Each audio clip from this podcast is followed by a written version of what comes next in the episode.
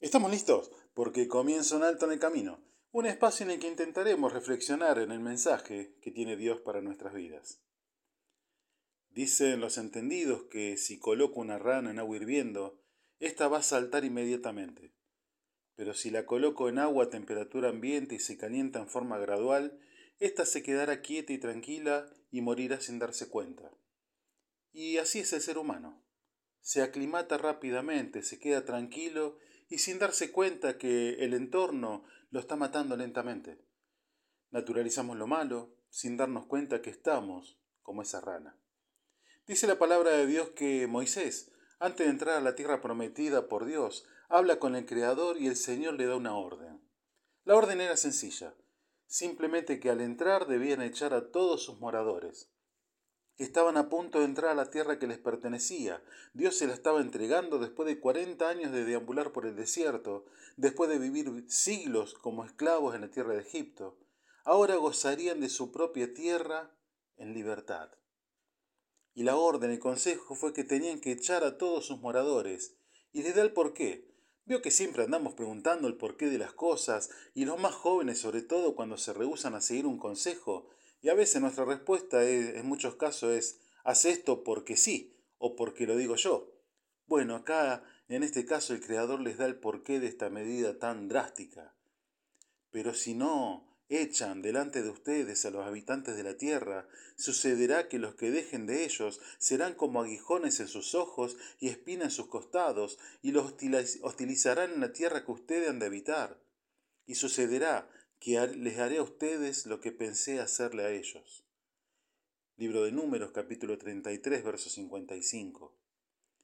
El pueblo no siguió los consejos del Creador. Muchos comenzaron a mezclarse con los pueblos que debían desalojar, y así comenzaron a practicar sus creencias. Adoraban a Moloch, cuya, cuya, cuya adoración consistía en sacrificar niños para recibir los favores de ese Dios. La historia se repite.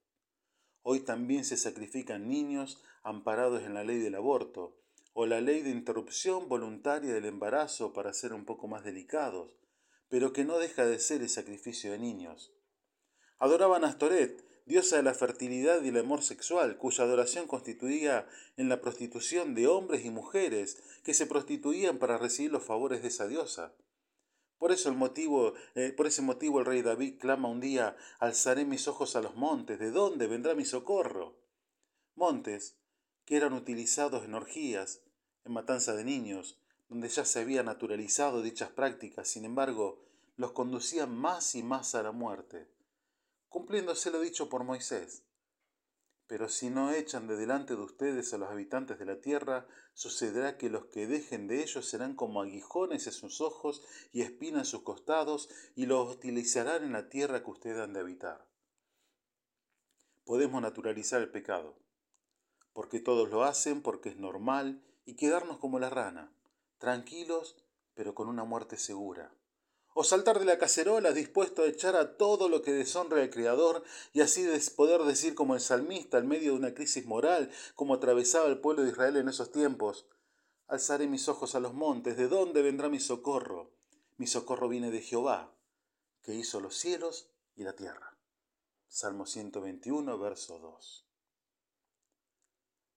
Soy el pastor Gustavo Quiles del Ministerio Misión Norte, quien te saluda hasta el próximo encuentro. Nuestras vías de contacto misión.norte.com o al 3415-958-957.